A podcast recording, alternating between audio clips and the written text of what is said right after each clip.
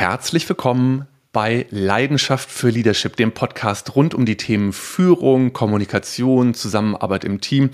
Ich bin dein Gastgeber Matthias Herzberg, Führungskräftetrainer, Coach, Teamentwickler und Moderator. Ich äh, lebe und arbeite in Köln, lebe ich, arbeite aber bundesweit und begrüße dich hier ganz herzlich. Heute zu einer ganz besonderen Ausgabe dieses Podcasts. Und ich weiß gar nicht so genau, ich müsste nochmal kontrollieren, ob ich jemals überhaupt schon mal auch einen Gast im Podcast gehabt habe, liebe Ulrike. Ich glaube nämlich fast, dass du die Erste bist. Ich begrüße ganz herzlich meine zauberhafte, wunderbare und verehrte Kollegin Ulrike Scheuermann. Hi. Hallo Matthias, ich freue mich sehr, hier mit dir zu reden über die verschiedenen Themen. Ja, großartig, dass du da bist und ich danke dir von Herzen, dass du dir die Zeit nimmst. Ganz kurz für alle, die zuhören.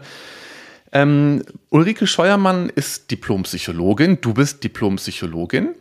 Du hast lange ähm, ambulante Krisenintervention gemacht in Berlin und ähm, hast danach ja dich selbstständig gemacht, bist ähm, aktiv als Seminarleiterin, arbeitest als Coach und ähm, hast dann irgendwann auch eine GmbH aufgemacht, äh, die Essentia GmbH.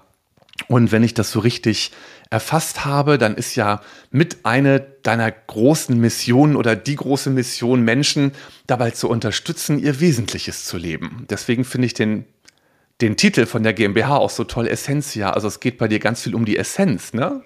Genau, ja, ja, das war der Hintergrund für, den, für diese Namensfindung. Und ja. äh, das ist so die große Überschrift. Also das ist ja ein anderer Begriff für das Gleiche. Da gibt es ja viele. Das wesentliche Leben, Essenz, Berufung, Lebenssinn. Ja. Und äh, da passt ja auch viel rein, also viele verschiedene Themen. Und das ist, ähm, bedeutet auch eine Freiheit in meiner Arbeit. Ja, absolut. Und man kann das übrigens auch verfolgen, was dich so beschäftigt, wenn man sich mit den Titeln deiner Bücher beschäftigt. Ulrike, du hast nämlich wirklich ganz, ganz viele wunderbare Bücher schon gemacht. Ich äh, mache mal so eine kurze Aufzählung. Ähm, wenn morgen mein letzter Tag wäre, so finden Sie heraus, was im Leben wirklich zählt, war ein Titel. Dann innerlich frei, was wir gewinnen, wenn wir unsere ungeliebten Seiten annehmen. Ähm, ein weiteres Buch, was mich auch sehr bewegt und beschäftigt hat, äh, Self-Care, du bist wertvoll, das Selbstfürsorgeprogramm. Und so geht das eigentlich weiter. Und du hast eben neben diesem Thema Menschen in ihrer persönlichen Entwicklung zu unterstützen noch ein weiteres, nämlich das Thema Schreiben. Denn es gibt von dir auch, man, ich darf das jetzt so sagen, Klassiker im deutschen Buchmarkt, ähm, die vielleicht auch Leute schon kennen, ähm, nämlich Thema Schreibdenken, Schreiben als Denk- und Lernwerkzeug nutzen und vermitteln und natürlich auch von mir sehr verehrt ähm, die Schreibfitness-Mappe, wo man wirklich, wenn man ein bisschen unbegabt ist wie ich mit dem Schreiben, viel lernen kann. Was kann ich tun, um in, in so einen Schreibflow reinzukommen? Also großartig. Danke für deine ganzen Inspirationen. Ja, das freut mich ja. Vielen Dank, Matthias, für, für deine Aufzählung mit den Büchern. Ja, gerne. Ja. Finde ich selber auch immer mhm. echt ähm, sehr beeindruckend. Jetzt gibt es ein neues Buch und das fand ich auch mega spannend, weil ich dachte eigentlich immer, wenn man gesund sein und bleiben will, dann geht es in erster Linie um, ich sollte mal besser nicht rauchen, ich sollte mich mal gesund ernähren und Jetzt ist ein Buch erschienen vor, ich glaube, einigen Monaten. Wann ist es nochmal rausgekommen? Hm, Im, Im Dezember. Im äh, Dezember? 2021. Ja, also es ist noch relativ jung. Und ähm, der Titel ist Freunde machen gesund. Und darüber würde ich ganz gerne heute mit dir sprechen, über dieses Thema Freundschaften und Beziehungen. Weil ich finde, gerade in den aktuellen Zeiten, ähm, mir ist das momentan alles mit der Weltlage ein bisschen zu apokalyptisch, muss ich ehrlich zugeben. Äh, Ukraine-Krieg, Klimakrise, Umwelt, ähm, Energie, Wirtschaft und so weiter. Zwischendrin ist man auch noch selbst in dieser Welt mit seinen ganzen Themen. Und auch da merke ich, dass so die Freundschaften immer wieder das sind, was wirklich trägt. Und ich würde gerne mal einsteigen ähm, mit der Frage, was ist denn die wichtigste Erkenntnis für dich gewesen, die du im Rahmen der Recherchen rund um das Buch gefunden oder entdeckt hast? Und was hat dich vielleicht selbst auch dabei überrascht? Das ist tatsächlich das, was auf dem Titel auch steht. Also Freunde machen gesund. Freunde ist ja sehr weit gemeint. Also der Untertitel heißt ja auch die Nummer eins für ein langes Leben, Doppelpunkt, deine Sozialkontakte. Und ähm, Freundschaft und Freunde sind weit gemeint. Das kann auch die Partnerin, der Partner sein, der, der Bruder, die Nachbarin, der Kollege. Also das ganze soziale Netz, in dem wir uns bewegen und was uns stärkt. Und ähm, das war schon, also, also meine Grundidee war eigentlich, ähm, dass Beziehungen, soziale Beziehungen eben so wichtig sind. Und dann bin ich auf diese riesigen Langzeit- und Metastudien gestoßen, wo alle immer wieder neu äh, zeigen und nachweisen und teilweise ja, also die längste, diese bekannte Harvard-Study, die geht ja schon seit über 80 Jahren, ähm, die kommen alle auf dasselbe Ergebnis, nämlich, dass unser soziales Umfeld, also eingebunden sein in eine Gemeinschaft und stabile, nahe Sozialkontakte haben, diese beiden Faktoren sind einfach auf Nummer eins und zwei für ein langes, gesundes Leben und sogar auch noch eine wichtige Rolle für Glück und Zufriedenheit. Und äh, das ist einfach nicht bekannt. Und das war auch mir in, in dieser ganzen Tragweite nicht bekannt. Deswegen würde ich schon auch sagen, das war letztlich auch für mich das Überraschendste.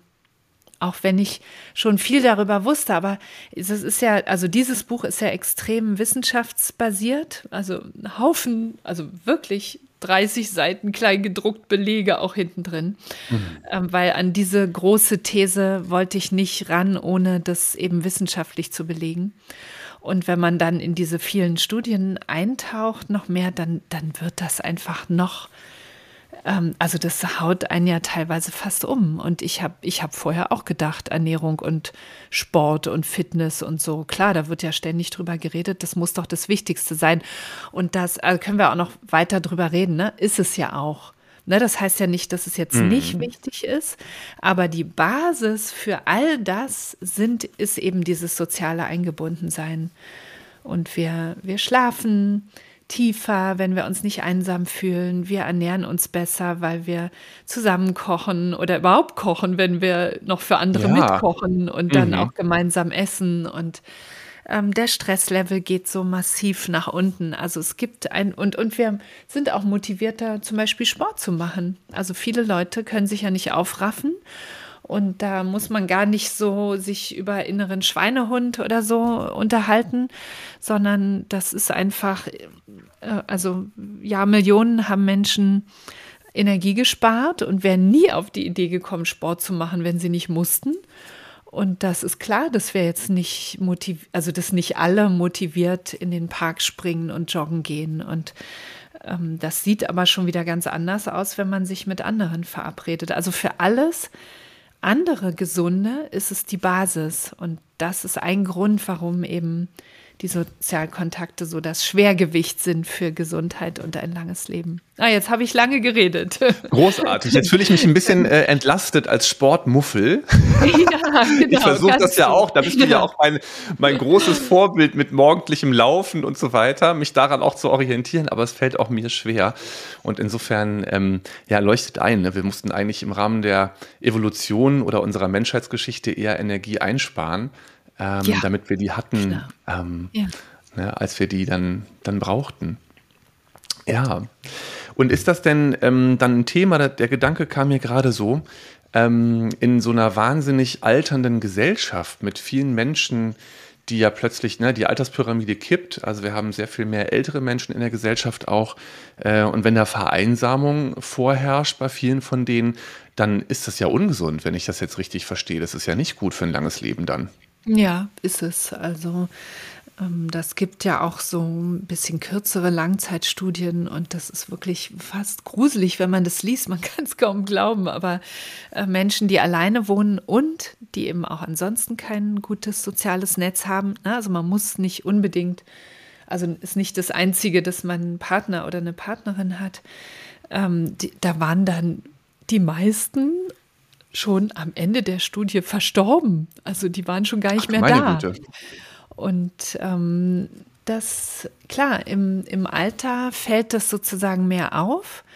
Na, so, das, dann, also jemand äh, stürzt vielleicht in der Wohnung und wenn man alleine wohnt, merkt es vielleicht jemand erst drei Tage später. Mhm. Also das sind dann auch so pragmatische Gründe zum Teil, ja, oder also Stürze sind die, die auch, war auch neu für mich, die Hauptursache für nicht natürliche Tode. Also wenn man ja. Krankheiten rausrechnet, ich mhm. hatte nämlich immer, ich kenne ja aus dem Krisendienst auch, aber auch sonst eben diese schreckliche Zahl, ungefähr 10.000 Suizide pro Jahr. Ne? Und dann kommen mit großem Abstand die unter 3000 die Verkehr, also die Unfälle, Verkehrsunfälle. Aber oben drüber sind noch die Stürze. Das wusste ich mhm. nicht, aber da sterben sehr, sehr viele Menschen dran und das sind dann auch so pragmatische Gründe. Ja, dann hält jemand die Leiter oder eben kann zumindest gleich den Notarzt rufen, wenn, wenn jemand von der Leiter fällt und ja. auch sowas fällt weg oder bei einem Herzinfarkt oder einem Schlaganfall. Mhm.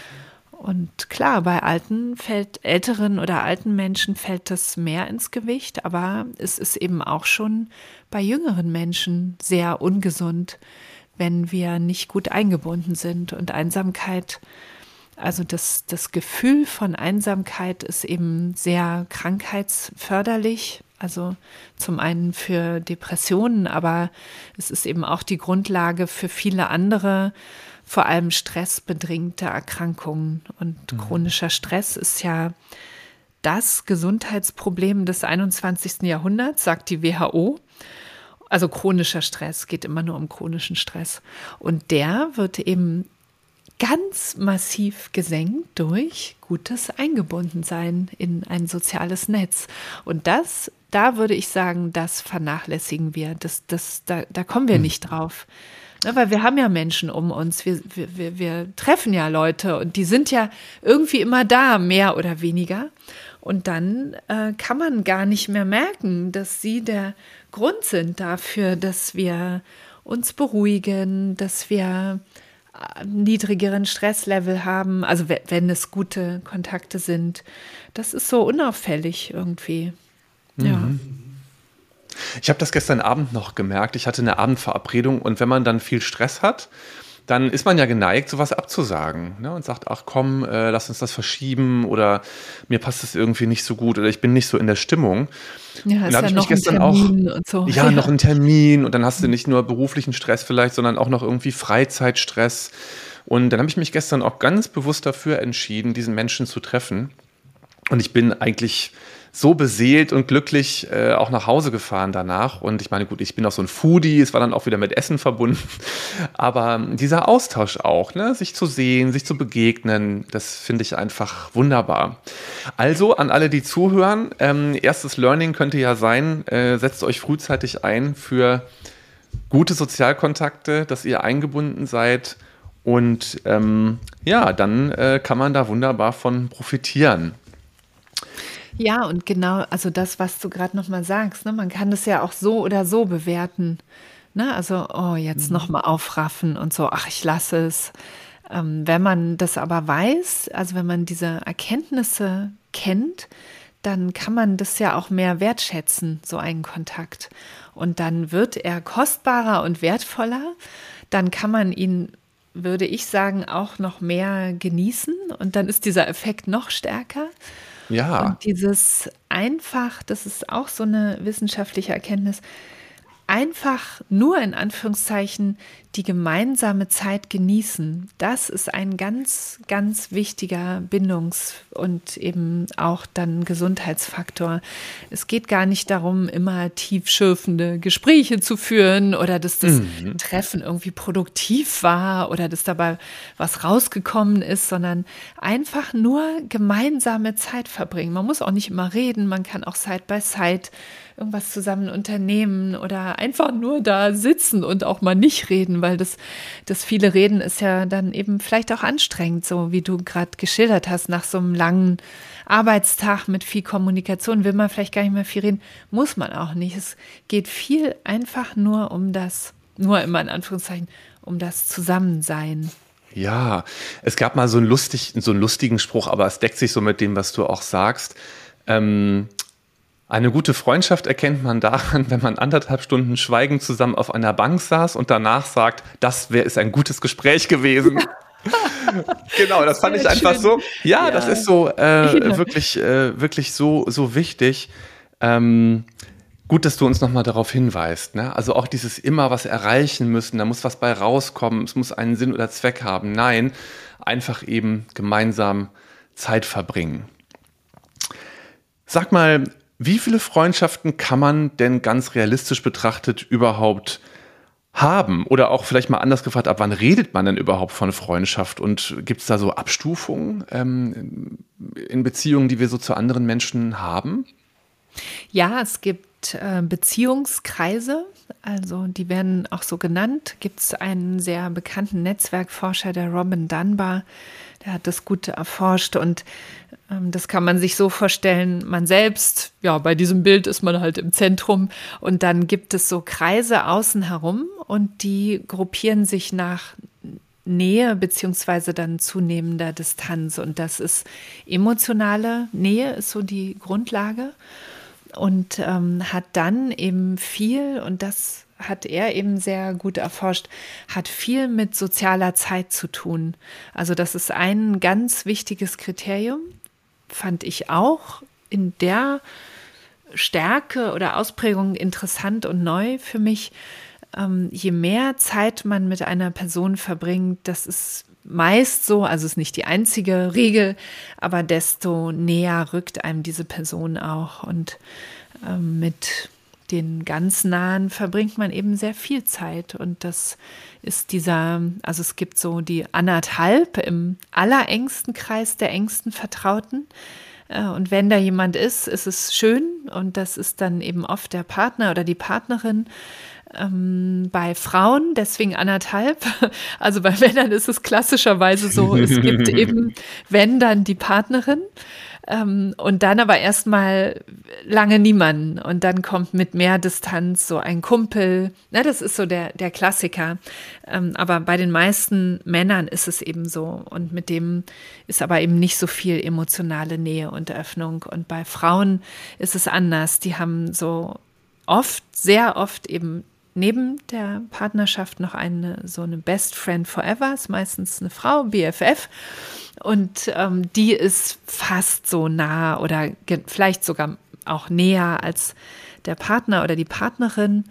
Und ähm, das sind so die Ängsten. Und dann gibt es diesen Fünferkreis. Also drei bis fünf nahe Freundschaften sind auch äh, noch sehr nah dran und sehr hilfreich und eben als Gesundheitsfaktor auch so wichtig, diese nahen, stabilen, also die, wo man sagt, ähm, die kann ich auch nachts anrufen, wenn irgendwie was ist.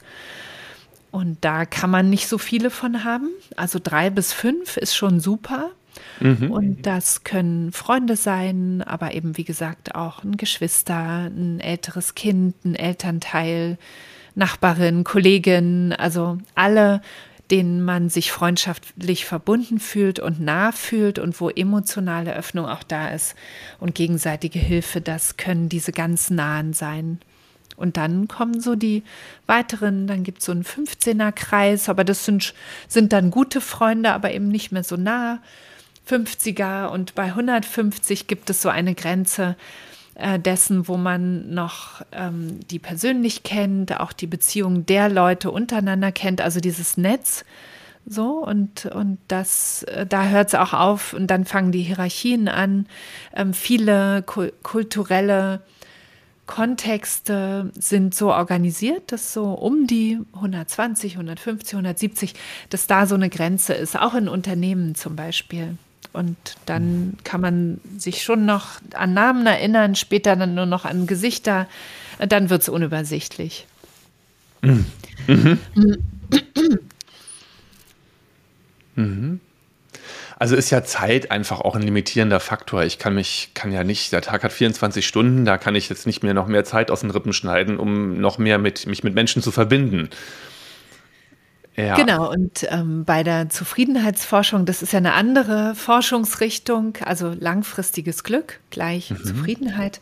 Da gibt es auch eine sehr schöne, die größte Langzeitstudie, nicht die längste, die läuft seit 1985, ist zufällig eine deutsche Studie vom Deutschen Institut für Wirtschaft, das sozioökonomische Panel. Und die fragen eben neben ganz vielen Lebensstil und sozialen Faktoren, fragen die eben immer auch die Gesundheit, äh, äh die Zufriedenheit ab.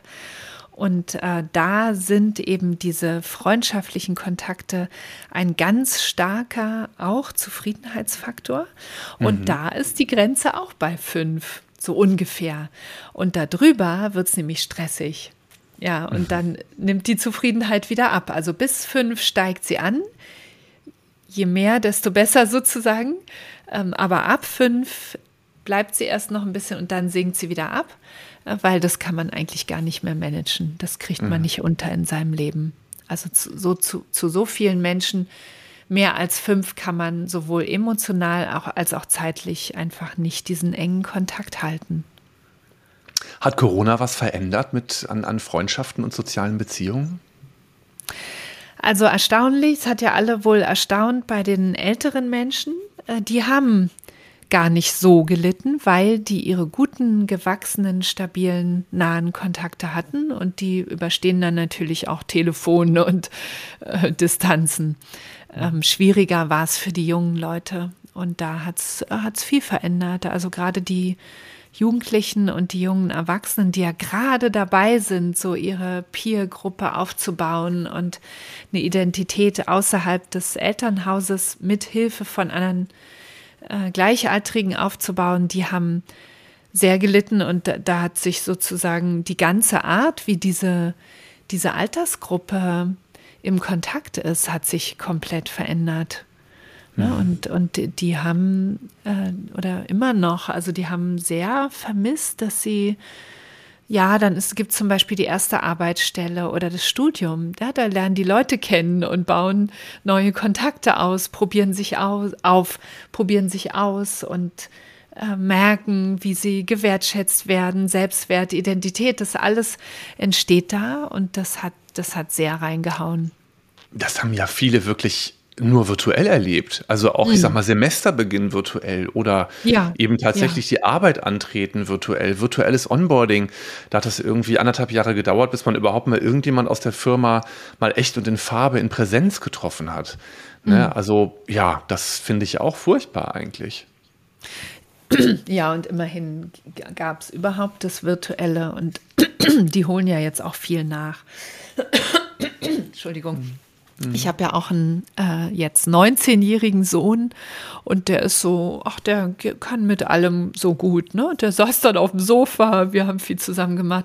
Und jetzt, zack, ist der dermaßen unterwegs und das ist so eine Freude, das zu sehen. Und er holt es nach. Also da würde ich jetzt auch sagen, er hat keinen langfristigen Schaden genommen. Und das ist eine große Freude das mit anzusehen oder zu erleben. Und das, denke ich, ist auch noch etwas, was sich allgemein wahrscheinlich verändert hat bei allen Menschen, dass sie die persönlichen, also die echten Kontakte mit physischem, mit physischer Präsenz wahrscheinlich auch mehr wertschätzen und als kostbarer empfinden. Also direkt, als es wieder ging, war das jedenfalls sehr deutlich, dass alle das so richtig, so aus vollen Zügen genossen Aufgesaugt haben. Ich bin hier mit echten Menschen. Und ja. da hoffe ich sehr, dass das hält, weil auch in der Forschung ist klar, äh, die, der echte, nicht nur virtuelle Kontakt ähm, hat einen stärkeren Effekt, auch wenn Erwachsene zumindest mit virtuellem Kontakt viel auch überbrücken können. Das ist eigentlich schon jetzt ein ganz gut, eine ganz gute Stelle von unserem Gespräch, ähm, wo ich dich fragen kann, was können wir tun, um ganz gezielt in unsere Sozialkontakte zu investieren? Gibt es da so drei Tipps oder was können wir da machen? Ja, also ich habe im, im vierten Teil, nee, doch, im vierten Teil des, des Buches Freunde machen gesund, da gibt es äh, sechs Beziehungsprinzipien, auch wissenschaftsbasiert ähm, ist jetzt ein bisschen viel, alle sechs. Ne? Ich kann die einmal nur kurz als Stichwort erwähnen. Ist sogar ein Akronym, heilen. also die äh, sechs äh, mhm. Anfangsbuchstaben. Ähm, und dann können wir vielleicht auf zwei oder drei etwas noch eingehen. Also helfen, gegenseitige Hilfe ist das erste. Empathie, zweites. Das dritte, Intensität, also emotionale Intensität ist wichtig, egal in welche Richtung, können auch schwierige Gefühle sein. Hauptsache, intensive und starke Emotionen sind ganz wichtig, um Beziehungen zu vertiefen. Dann äh, das L bei Heilen ist Lernen, gegenseitig voneinander lernen. Ähm, das zweite E ist entspannte Zeit. Darüber haben wir vorhin schon mhm. ein wenig gesprochen äh, gemeinsam entspannte Zeit genießen.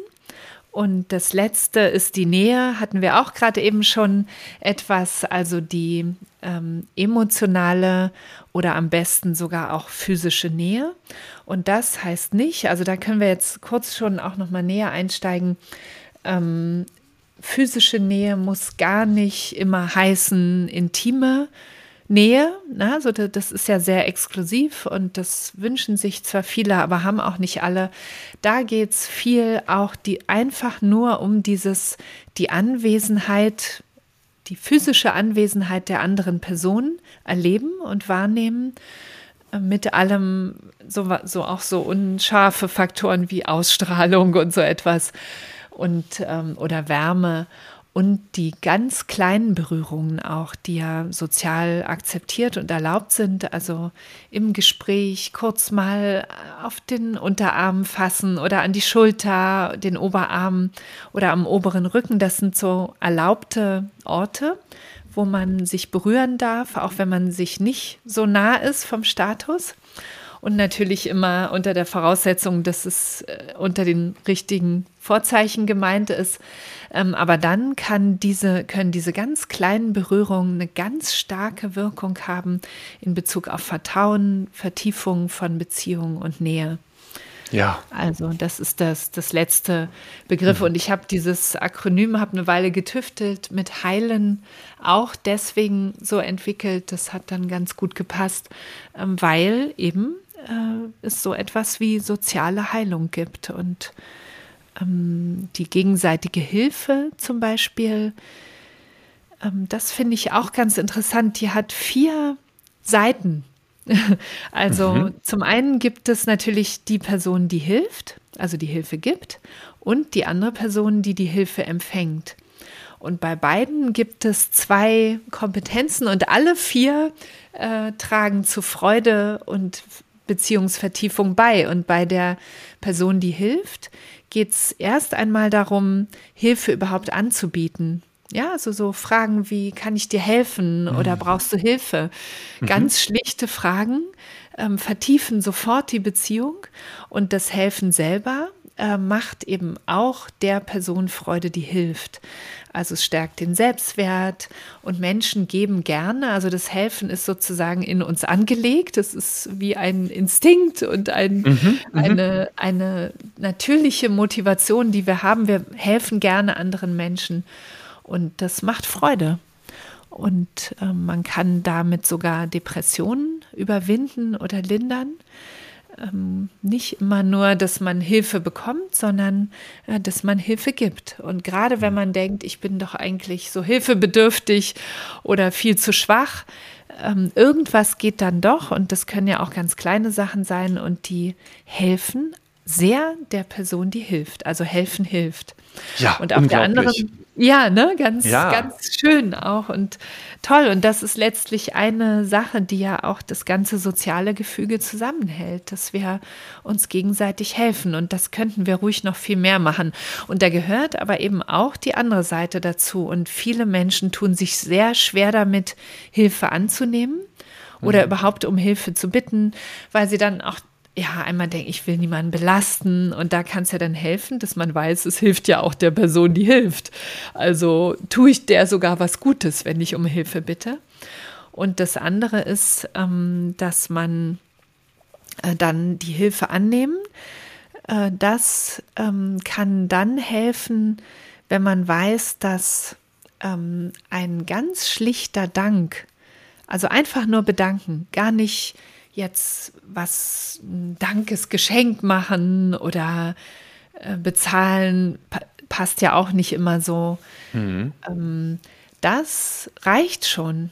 Ja, das ist schon genug Gegenleistung. Also wenn man sich freut und zeigt, dass man dankbar ist und das artikuliert und sagt, Mensch, toll, das hat mir so geholfen und vielleicht auch erzählt, was einem da geholfen hat und einfach sagt, ich bin so dankbar dafür, dass, dass du mir geholfen hast. Das reicht schon. Das macht, mhm. löst so viel Freude aus. Und das, denke ich, kann dann auch Menschen helfen, dass sie leichter um Hilfe bitten können und die dann auch mhm. annehmen können, ohne schlechtes Gewissen oder Schuldgefühl oder so etwas.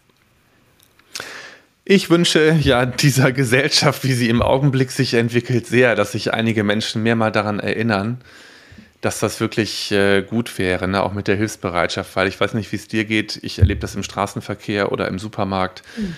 ähm, dass wir doch gerade eine ausgeprägte Ellbogenmentalität haben. Bei vielen Menschen ist die Zündschnur nicht kürzer als sonst, sondern ab. Und ähm, ja. da wäre doch das mit ja. der Hilfsbereitschaft wirklich mal ein ganz guter Ansatz. Ja, ja spannend. Und das ist so und das ist so klein möglich. Also, mhm. ähm, also das auch da. Es gibt ja über alles Studien. es gibt zum Beispiel auch ähm, darüber Studien, dass Menschen unterschätzen, ähm, wie sehr diese ganz kleinen Sachen, Grüßen, anlächeln, mhm. einen Satz wechseln, wie oder oder auch ähm, sich melden. Habe ich gerade eine neue Studie jetzt gelesen. Jemand meldet sich nach einiger Zeit und sagt, ja, wir haben uns ja schon ein Jahr nicht oder zwei Jahre nicht gesprochen. Ich wollte einfach mal hören, denke manchmal an dich. Die unterschätzen, wie viel Freude das bei der anderen Person auslöst. Und das sind auch diese kleinen Begegnungen im Alltag ähm, zwei Sätze wechseln mit der Nachbarin, die gerade ja. den Hund ausführt. Ja. Oder sogar, also ich grüße ja auch immer alle im Park, mhm. wenn ich irgendwie joggen gehe oder so. die werden immer alle gegrüßt und die Leute blühen auf und freuen sich sofort. Vorher gucken die ganz grimmig und dann blühen sie auf. Und man weiß auch nie, wen man vielleicht gerade grüßt. Kostet nichts für einen selber tut einem sogar gut, ne? kurz mal in Kontakt, Verbindung aufgenommen. Und so viele Menschen sind eben einsam und es kann sein, dass man die erste Person ist oder die einzige am Tag, mit der da gerade eine, ein Kontakt entstanden ist und das rettet vielleicht jemandem den Tag oder vielleicht sogar mehr als nur den Tag. Ja. Es kann so einfach sein ne, wenn man sich daran ein bisschen erinnert. Und ähm, ich spreche auch in meinen Führungskräftetrainings ganz viel darüber, ähm, dieses Prinzip der Wechselwirksamkeit. Ne? Reziprozität genannt, was ich aussende, kommt zu mir zurück. Ähm, oder auch einfach im Alltag dieses Random Acts of Kindness zu praktizieren, also zufällige Akte der Freundlichkeit äh, jemand im Straßenverkehr mal ausparken lassen aus der Lücke oder mal eine Tür aufhalten. Das ist einfach eben nicht nur toll, wie du es gerade so schön gesagt hast, für den, der das bekommt, sondern eben auch für den, der das ähm, gerade selber tut, für jemand. Ja, ja. ja. Mhm. Ja, ja, und mit den in, im, in den Unternehmen und äh, auch unter Führungskräften, da herrscht ja oft so ein harter naja, so ein harter Umgang, ja, und ähm, jeder hält viel zurück. Und gleichzeitig weiß man ja, dass ähm, wenn ähm, gegenseitige oder überhaupt Hilfe und Hilfeangebote stattfinden, das sind die Menschen, die dann auch in den Firmen zum Beispiel oder in allen Organisationen am besten vernetzt sind, geschätzt werden, informiert werden und eigentlich auch selber dann am meisten mit profitieren. Mhm. Apropos Firma, apropos Unternehmen, dazu habe ich noch eine besondere Frage, die ich dir auch unbedingt stellen wollte. Ähm, ich habe das schon mehrere Male erlebt, äh, dass es zu Schwierigkeiten geführt hat, wenn vielleicht gerade Führungskräfte im beruflichen Umfeld mit jemand aus diesem beruflichen Umfeld befreundet waren. Ähm, würdest du sagen, man kann als Führungskraft mit jemand aus dem Team befreundet sein? Geht das oder worauf muss ich da vielleicht achten? Also es geht, würde ich sagen. Ähm, es ist aber oft eine Belastung. Also ähm, diese verschiedenen Rollen. äh, können Freundschaften zerstören. Also das ist Wahnsinn, was zum Beispiel ein Rollenwechsel auch anrichten kann. Ne? Das kennt man ja auch, wenn aus dem Team wird dann plötzlich jemand äh, zur vorgesetzten Person. Ähm, das kann, äh, wühlt ja schon manchmal alles auf. Und mit Freundschaften ist es so ähnlich. Wenn, äh, wenn da in einer der anderen Rollen dann irgendwas vielleicht gerade schwierig ist, dann ist es eine, oft eine Zerreißprobe oder eine Belastungsprobe für die Freundschaft. Und dann ist es eben sehr wichtig, dass man gut darüber spricht und vor allem, dass man sich bewusst ist, dass diese verschiedenen Rollen ganz viel sich auswirken und ganz viel anrichten können. Ähm, ich glaube, dass da Bewusstheit vielleicht sogar das Wichtigste ist, um damit dann umgehen zu können. Und damit einher geht ja dann auch eine Rollentrennung, dass man eben zum Beispiel verabredet und aufpasst, dass man dann eben privat, wenn man sich trifft, dann vielleicht nicht über die Arbeit spricht oder nur unter dem Vorzeichen, dass man sagt, okay, jetzt reden wir mal über die Arbeit, aber wir wissen auch, dass wir jetzt gerade über die Arbeit reden und dann hören wir nachher auch wieder auf oder so. Also das ja. geht ja aus, geht ja alles Mögliche. Bewusstheit und drüber sprechen sind da äh, wichtige Schlüssel. Mhm. Oh Mann, die Zeit rast. Jetzt haben wir schon 35 Minuten so toll gesprochen. Ähm, letzte Frage. Ähm, hast du einen Wunsch oder Appell in Bezug auf Freundschaften, die Gesellschaft, die aktuelle Zeit, den du uns noch zurufen möchtest? Ja, also der Zuruf, ähm, nehmt Freundschaften so wichtig und seht sie als so kostbar an, wie sie eben wirklich sind und lasst sie nicht nur nebenher einfach so mitlaufen, wie es eben oft passiert. Also setzt sie auf Nummer eins, denn da gehören sie hin. Liebe Ulrike, vielen, vielen herzlichen Dank für das tolle Gespräch. Ähm, an alle Zuhörenden, äh, ich kann es wirklich empfehlen. Ich habe mich auch sehr fest gelesen. Ähm, das Buch Ulrike Scheuermann, Freunde machen gesund, die Nummer 1 für ein langes Leben, deine Sozialkontakte erschienen bei Knauer Balance. Und wo findet man dich jetzt, wenn man mehr zu dir und deiner Arbeit wissen möchte, ähm, sich vielleicht ein bisschen was angucken möchte oder mit dir vielleicht auch Verbindung aufnehmen möchte? Wie geht das? Ach ja, also wie, wie bei den meisten über meine Webseite ulrike-scheuermann.de. Da findet man eigentlich alles Mögliche. Ähm, ich krieg's immer mal wieder so mit, dass Leute über YouTube-Videos auf mich gekommen sind. Die sagen dann immer, ja, ähm, sie oder du wirkst da so authentisch. also ich habe da eigentlich gar nicht so viele Videos, aber so eine, so eine Mischung ist da, einige Vorträge auch. Manchmal hat man ja das Glück, dass Vorträge auch ähm, richtig als Videos eben aufgezeichnet sind. Die habe ich da auch zu verschiedenen Themen, auch den sozialen Themen, längere oder kürzere. Das wäre auch eine Möglichkeit, wenn man lieber hört und schaut und sonst eben auf meiner Website, da sind ja dann auch die Sachen und, und auch meine, meine Angebote, Kontaktmöglichkeit, so das Übliche. Ja. Super. Ganz lieben Dank und ja, in diesem Sinne alles Gute und sehr schön, dass du da warst. Vielen Dank, liebe Ulrike. Ja, ich danke dir auch ganz herzlich, Matthias. Ich fand es sehr, sehr schön. Vielen Dank. Tschüss. Tschüss.